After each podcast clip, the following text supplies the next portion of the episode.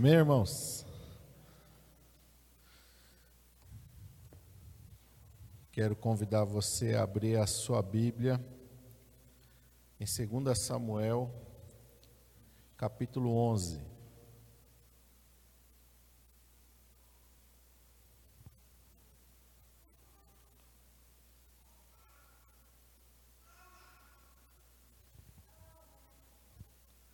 Segunda Samuel 11,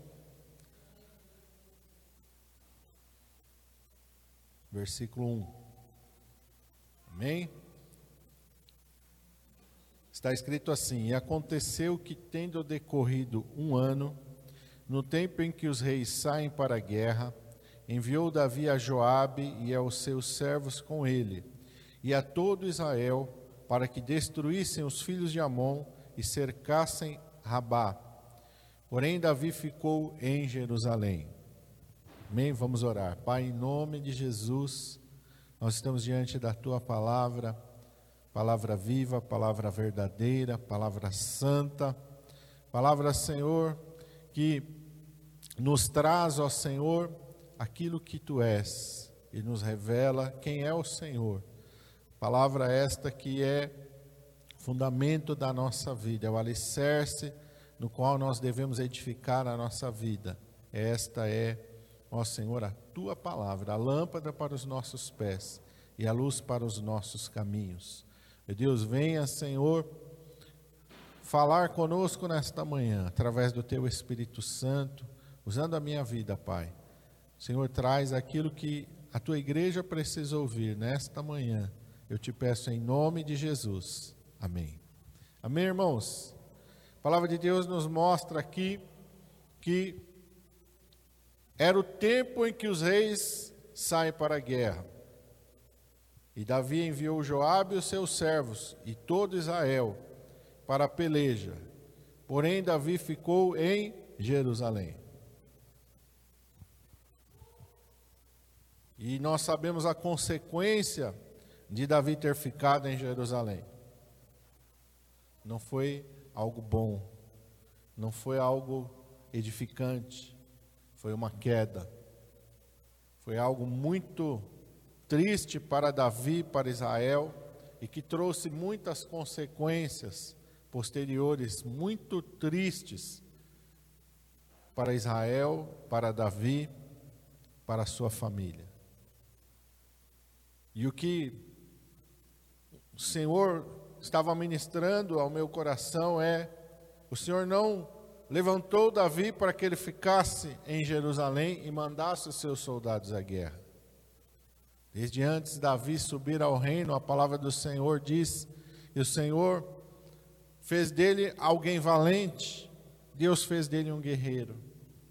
Ainda jovem, quando ele estava cuidando das ovelhas no campo, o Senhor usou a vida dele para que ele matasse um leão, que ele matasse um urso, para que ele derrotasse Golias, e não só Golias, mas em várias pelejas. Davi é usado por Deus contra os inimigos de Israel. Deus levantou Davi para ser um guerreiro. Deus levantou para que Davi estivesse à frente do exército. Não era para Davi mandar o exército e ficar era para Davi estar liderando esse exército. E porque Davi não estava fazendo aquilo que Deus havia levantado ele para que fizesse, e porque Davi não estava fazendo aquilo que Deus chamou ele para fazer, Satanás conseguiu derrubá-lo. Satanás conseguiu derrotá-lo. Satanás lançou uma armadilha e Davi caiu na armadilha de Satanás. Isso o Senhor estava ministrando ao meu coração. Nós não podemos parar no meio do caminho. Nós não fomos chamados para parar.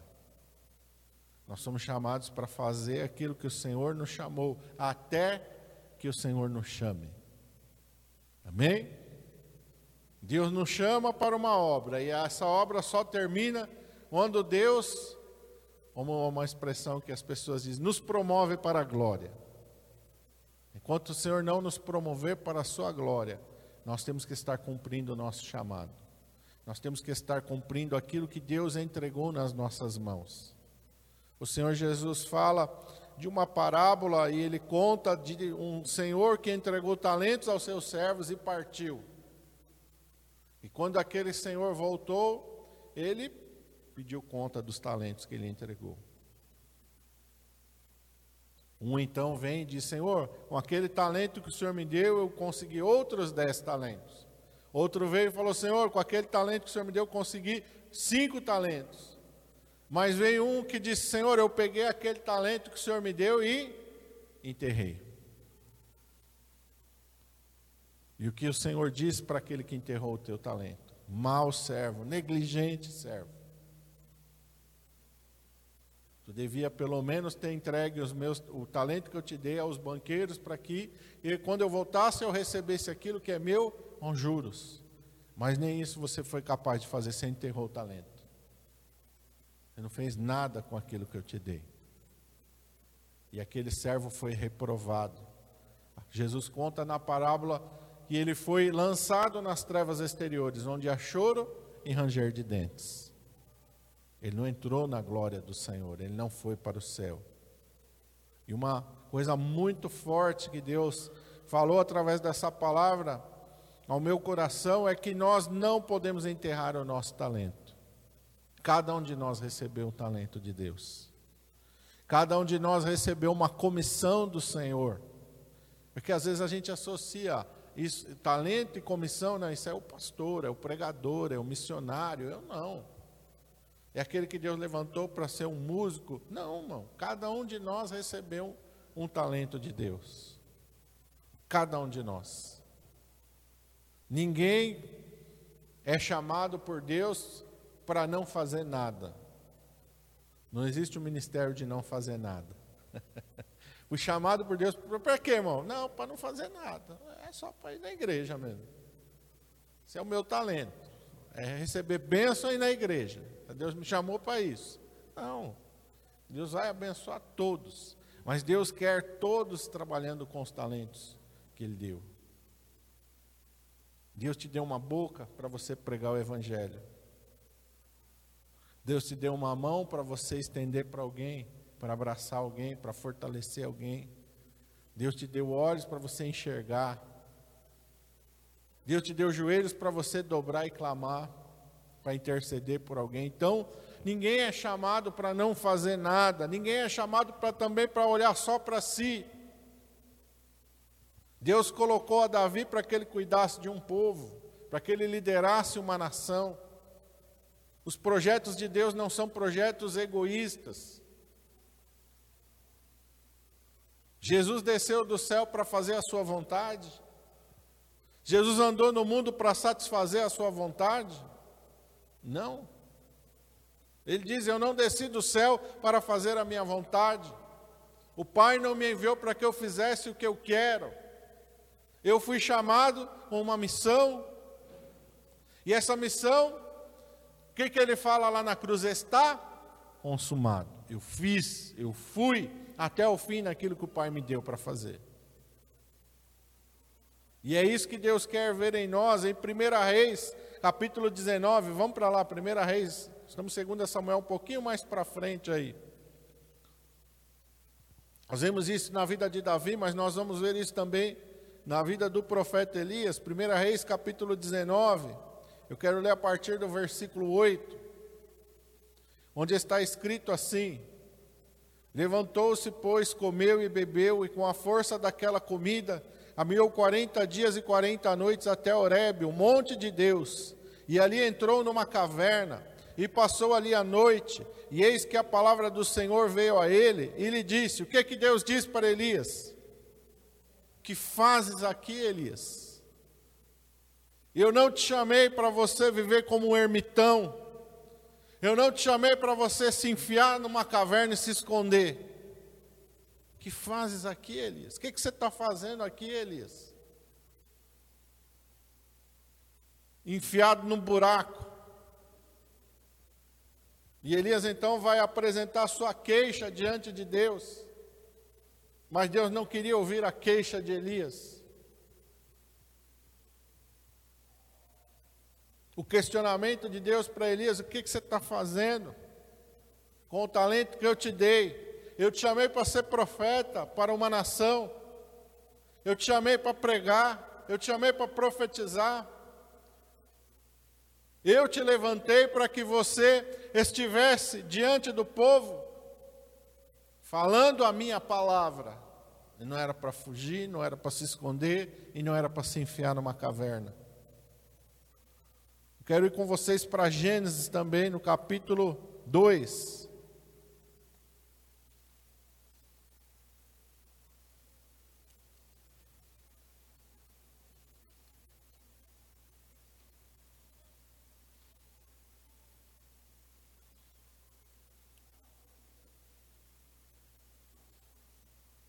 E eu quero ler com você o verso 15.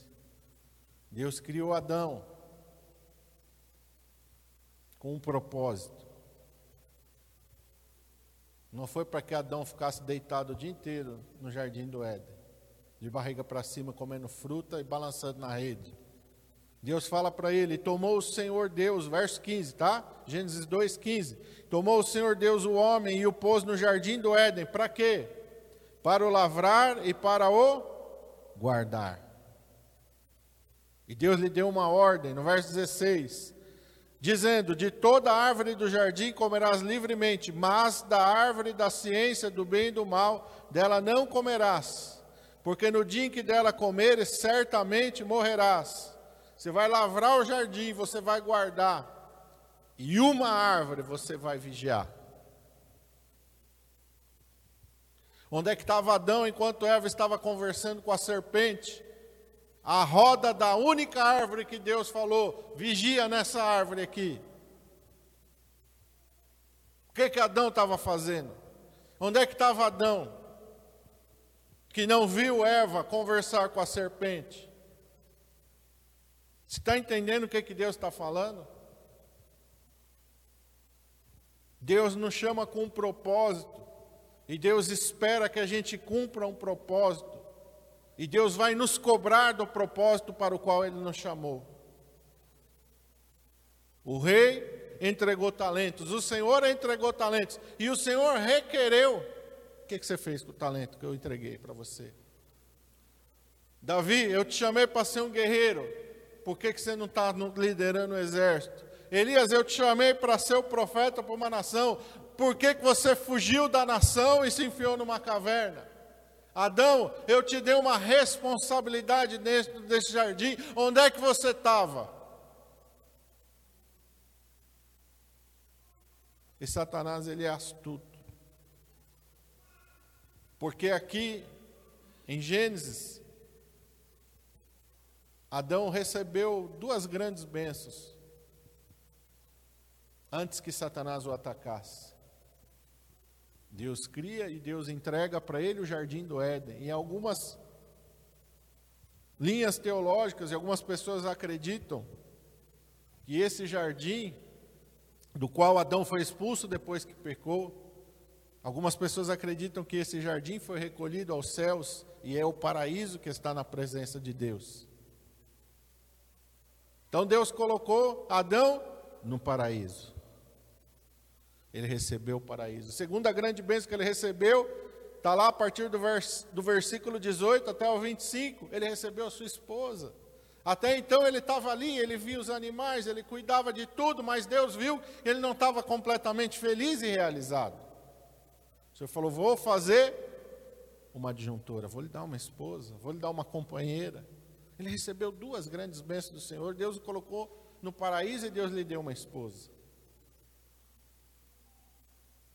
Era para ele estar feliz é ou era para ele estar frustrado? A palavra de Deus nos diz lá, em 1 Crônicas 18, Samuel 18, 2 Samuel 8 também vai falar das grandes vitórias que Davi teve, um pouquinho antes dele cair. Uma dessas vitórias foi contra Adadezer, o rei dos Sírios. E a palavra de Deus diz que esta foi uma vitória em que Davi colheu muitas coisas preciosas. Ele tomou escudos de ouro que os soldados de Adadezer tinham, e a palavra de Deus diz que ele toma tanto cobre, tanto bronze ele leva para Jerusalém que nem se pode contar, não se era tanta quantidade que não se pôde enumerar. Tamanha riqueza que ele trouxe dos sírios. Deus tinha pego aquele menininho, feito dele um rei. E tinha dado vitória. Aonde quer que ele fosse, a palavra de Deus diz que aonde quer que ele ia, Deus era com ele, ele tinha vitória. Aonde quer, para onde quer que ele se virava, Deus lhe dava vitória. E ele vai contra os sírios e ele tem uma grande vitória contra os sírios. Ele vence Adadezer, que era um rei muito poderoso. Tinha mais de 700 carros. E Davi vai e vence, e colhe, traz tanta riqueza para Jerusalém. E depois Salomão vai usar todos esses tesouros que ele ajuntou para fazer o templo. As colunas de cobre, que eram imensas, de bronze, foram feitas com disso que Davi trouxe dos sírios de Adadezer. A palavra de Deus nos fala lá em 1 Reis 17, que Deus levanta o profeta Elias e o apresenta à nação de Israel. E Deus ali usa Elias para predizer a seca. A seca vem, mas Deus sustenta Elias, Deus manda Elias lá a Sarepta de Sidom, e lá ele vive um milagre maravilhoso da multiplicação da farinha na panela e do azeite na botija. Mais do que isso, lá em Sarepta de Sidom, o filho da mulher viúva morre, ele ora sobre aquele menino e aquele menino ressuscita. Ele volta para Israel e Deus usa ele para derrotar os profetas de Baal. O fogo de Deus vem do céu. Estava indo de vento em polpa, mas de repente o medo vem e ele foge. O que, que Deus está mostrando para nós com tudo isso? Nós não temos motivo para não fazer aquilo que Deus quer que a gente faça. Adão não deveria estar distraído, ele não tinha motivos para estar distraído. Adão não deveria estar displicente, ele não tinha motivos para estar displicente. A vida dele estava abençoada. O profeta Elias estava vendo o mover de Deus de uma maneira gloriosa. Não era para ele ter medo de Jezabel. Davi tinha acabado de ter uma vitória em que ele trouxe muita riqueza para dentro do seu palácio. Não era para ele estar enfiado dentro do palácio, era para ele estar liderando o exército. E meu irmão, se você prestar atenção naquilo que Deus está falando, existem algumas coisas que você deve evitar ouvir da parte de Deus. A primeira é que Deus falou para Adão: Onde estás? Nunca permita que Deus diga para você: Onde você está? Cadê você? Você tem que guardar pela tua comunhão com Deus. Não negligencie a tua comunhão com Deus. A tua comunhão com Deus é o teu momento de encontro com o Senhor. Nunca queira ouvir do Senhor onde você está. Que você não ora, que você não lê a Bíblia, que você não vai na igreja, que você não busca a minha presença. Onde você está? Nunca queira ouvir isso do Senhor. A segunda coisa que você nunca quer queira ouvir do Senhor é: o que, que você está fazendo aqui? O que, que você está fazendo aqui? E há muitos anos atrás eu ouvi de um rapaz que foi criado na igreja, mas que desejou a fama, o sucesso, e ele foi, fez uma novela, foi para a televisão, começou a ganhar dinheiro, e um dia falaram para ele: Olha, vamos em tal lugar, fazer um pacto com uma entidade que ela vai tornar você tão famoso quanto um cantor mais famoso. E ele foi até naquele lugar. E sabe o que, que ele ouviu do demônio? O que, que você está fazendo aqui?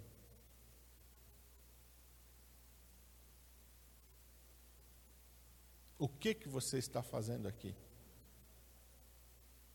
Eu creio que foi uma ordem de Deus para que o demônio falasse aquilo para ele. O que, que você está fazendo aqui, meu amigo? Esse não é o teu lugar. Não foi para isso que eu te chamei. Mas pior do que não ouvir as repreensões do Senhor, é a gente estar tão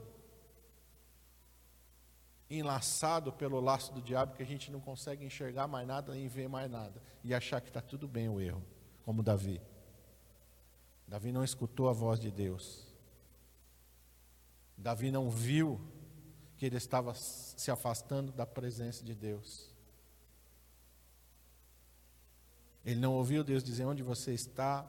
Ele não ouviu o Senhor dizer para ele o que, que você está fazendo aqui. E ele foi adiante. E ele adulterou.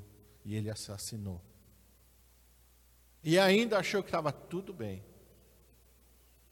Precisou Deus mandar o profeta contar uma parábola ilustrando aquilo que ele mesmo fizera. Para que ele então despertasse e dissesse: Esse homem é digno de morte. E Deus usou o profeta para estender a mão para ele e falou: Esse homem é você. É você.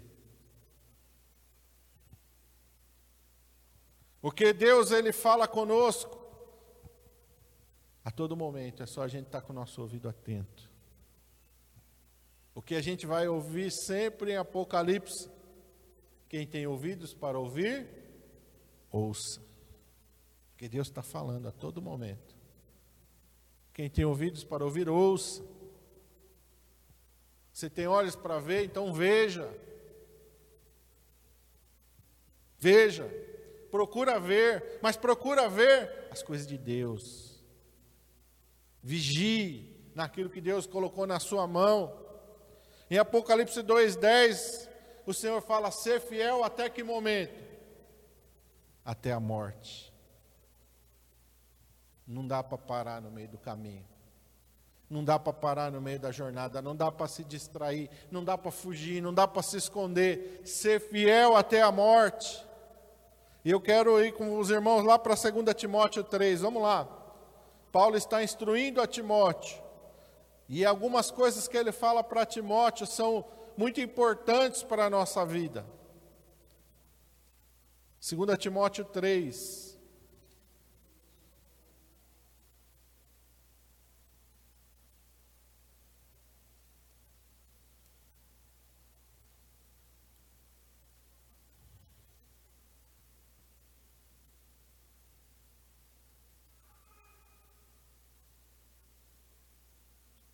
Está lá no verso 14, a primeira coisa que Paulo ensina para Timóteo. Ele diz assim para Timóteo: Tu, porém, permanece naquilo que aprendeste e de que foste inteirado, sabendo de quem o tens aprendido, permanece naquilo que Deus te chamou. Amém? Permanece naquilo que você aprendeu e daquilo que o Senhor te preparou para fazer. Se Adão tivesse permanecido, como Paulo ensinou para Timóteo, se ele tivesse vigiando, ele ia ver Eva se aproximar da árvore, ele ia, ele ia escutar a conversa de Eva com a serpente, ele ia falar: opa, peraí, vamos parar com esse negócio por aqui. Assunto encerrado, acabou. Serpente, pode, vai embora, sai daqui. Ele tinha autoridade, Deus deu para ele autoridade não só sobre o jardim, sobre a terra, Deus deu autoridade para ele sobre os animais, ele era a autoridade espiritual também sobre a terra, ele tinha autoridade, ele podia dizer: sai daqui, e Satanás iria sair. Permanece naquilo que você aprendeu. Se Davi tivesse liderando o seu exército, ele não teria adulterado, não teria assassinado, não teria caído. Se Elias estivesse ali, Deus iria dar um corte em Jezabel.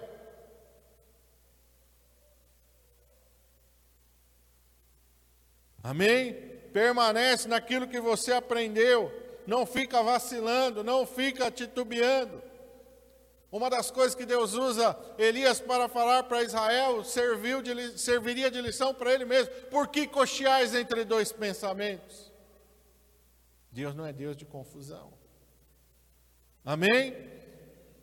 Outra coisa que Paulo vai falar para Timóteo, está lá no capítulo 4, a partir do verso 5. Mas tu se sóbrio em tudo, sofre as aflições, faze a obra do evangelista, cumpre o teu ministério. Paulo não está enganando Timóteo. Ser sóbrio em tudo, não deixa se levar, não, não se envaidece, não deixa o orgulho te dominar, não deixa a vaidade tomar de você, seja sóbrio. Não deixa Satanás te derrubar no orgulho, na vaidade, na arrogância. Seja sóbrio, sofre as aflições, não foge das aflições como Elias, não te esconde das lutas, não te esconde das tribulações, sofre as aflições. Vai vir luta, vai vir tribulação, vai vir aflição, mas continue em frente. Está falando aquele que sofreu naufrágios, está falando aquele que foi açoitado, está falando aquele que foi perseguido, está falando aquele que foi preso, está falando aquele que depois ele declarou: Eu trago no meu corpo as marcas de Jesus Cristo. Sofre as aflições, não desanima com as aflições, não chora com as aflições, não desiste com as aflições, sofre as aflições e faz a obra de um evangelista, cumpre o teu ministério.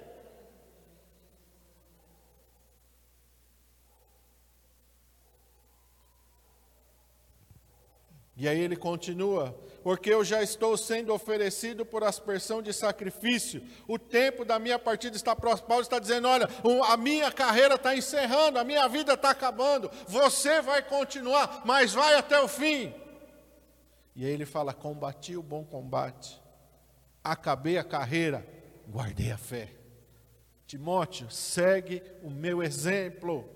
Desde agora a coroa da justiça me está guardada, a qual o Senhor, o justo juiz, me dará naquele dia, e não somente a mim, mas também a todos o que, os que amarem a sua vinda, a todo mundo que for até o final da jornada. Não é um privilégio só para mim, não, é para todo mundo que seguir combatendo o bom combate, é para todo mundo que acabar a sua carreira, é para todo mundo que guardar a fé. Isso não é um privilégio só meu, não. E aí ele vai falar de algumas coisas aqui, de pessoas que não permaneceram. Ele vai falar no verso 10: Demas me desamparou, amando o presente século, foi para Tessalônica, Crescente também me abandonou, foi para Galácia, Tito foi para Dalmácia. Pessoas que saíram, que não permaneceram com ele.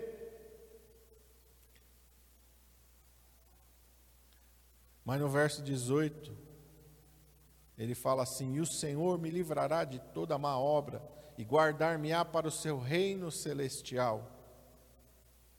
O Senhor vai te guardar de toda má obra, meu irmão. E o Senhor vai te preservar para o seu reino celestial. Ser fiel.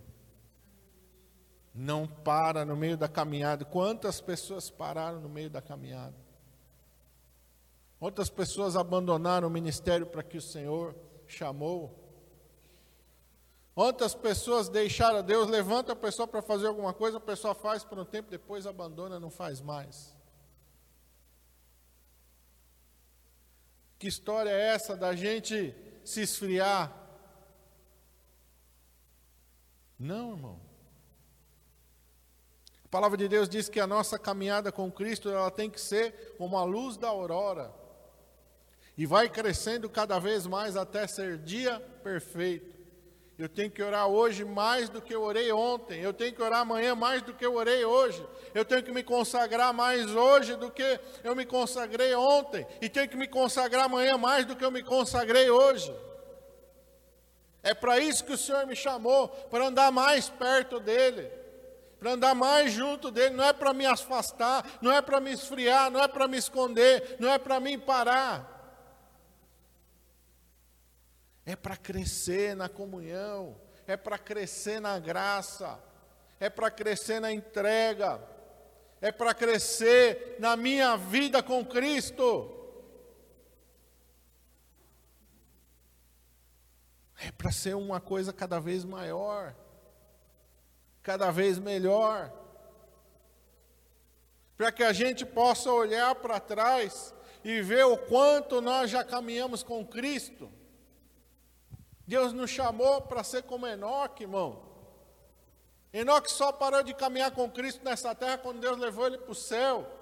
Deus faz essa obra gloriosa em Elias. Elias aprende a lição. Elias, a, uma, a coisa que Deus fala para ele lá naquele monte, além de o que estás fazendo aqui, é volta.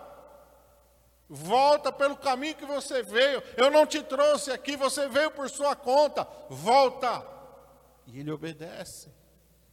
E ele volta. E Deus dá uma lista de coisas que ele tem que fazer e ele faz. Vai ungir Eliseu, profeta, em teu lugar, e ele unge.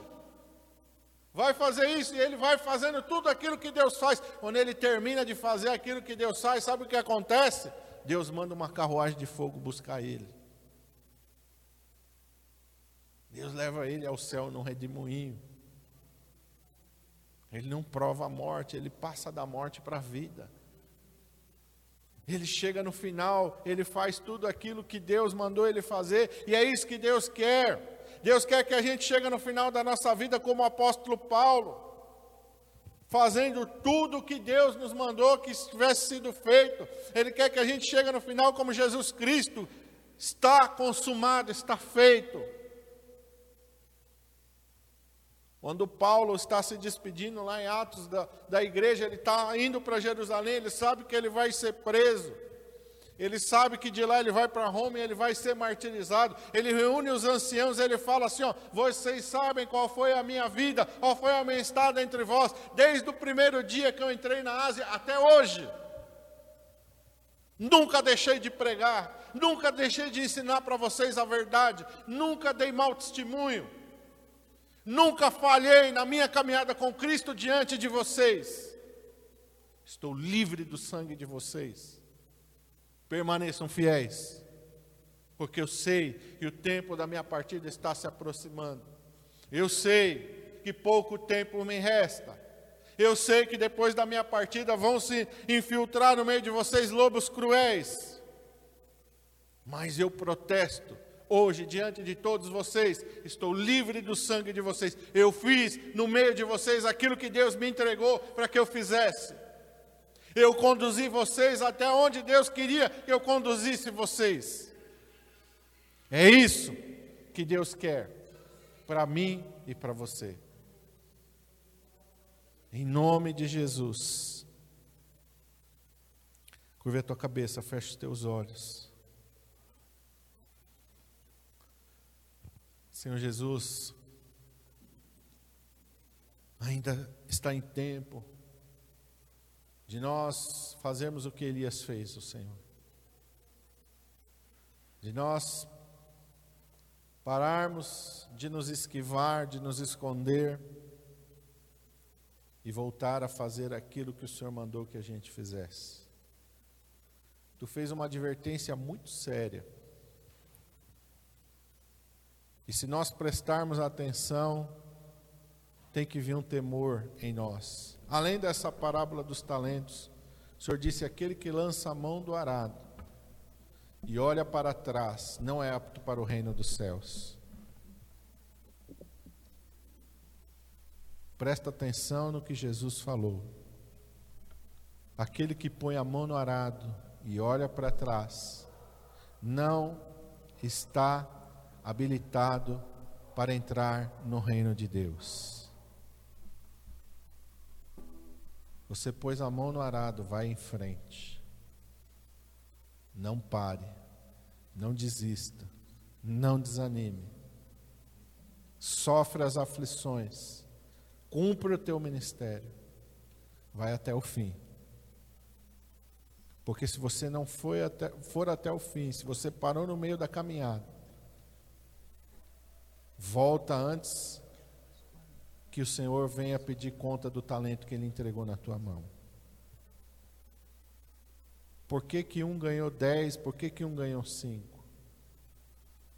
Com certeza, aquele que ganhou dez, quando ele recebeu, ele já logo saiu fazendo. O outro talvez tenha vacilado um pouquinho, pensado um pouco: será que eu faço? Será que eu não faço? O que, que eu faço? Será que eu dou para os banqueiros? Será? Não, acho que eu mesmo vou trabalhar. Ele teve um, Talvez ele titubeou, não sei. Estou pensando isso da minha mente. Mas mesmo assim ele conseguiu cinco. A gente só não pode enterrar aquilo que Deus deu nas nossas mãos. Ah, eu não vou mais pregar. Ah, eu não vou mais orar. Ah, eu não vou mais interceder. Ah, não vou mais na igreja. Ah, não vou mais ler a Bíblia. Ah, não. Não. É isso que está errado. É isso que está errado. A gente tem que continuar fazendo aquilo que Deus nos chamou para fazer. Só Ele é que pode mudar a ordem, só Ele. Não é a gente. Não é a gente que fala, assim, eu não gostei desse trabalho aqui, eu quero outro. Não.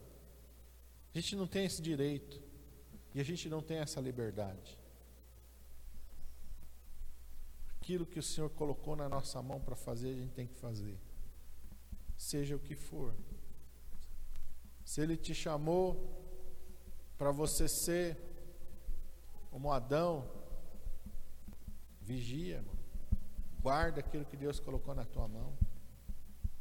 Se Ele te chamou para você ser um guerreiro como Davi foi, seja um guerreiro até o final.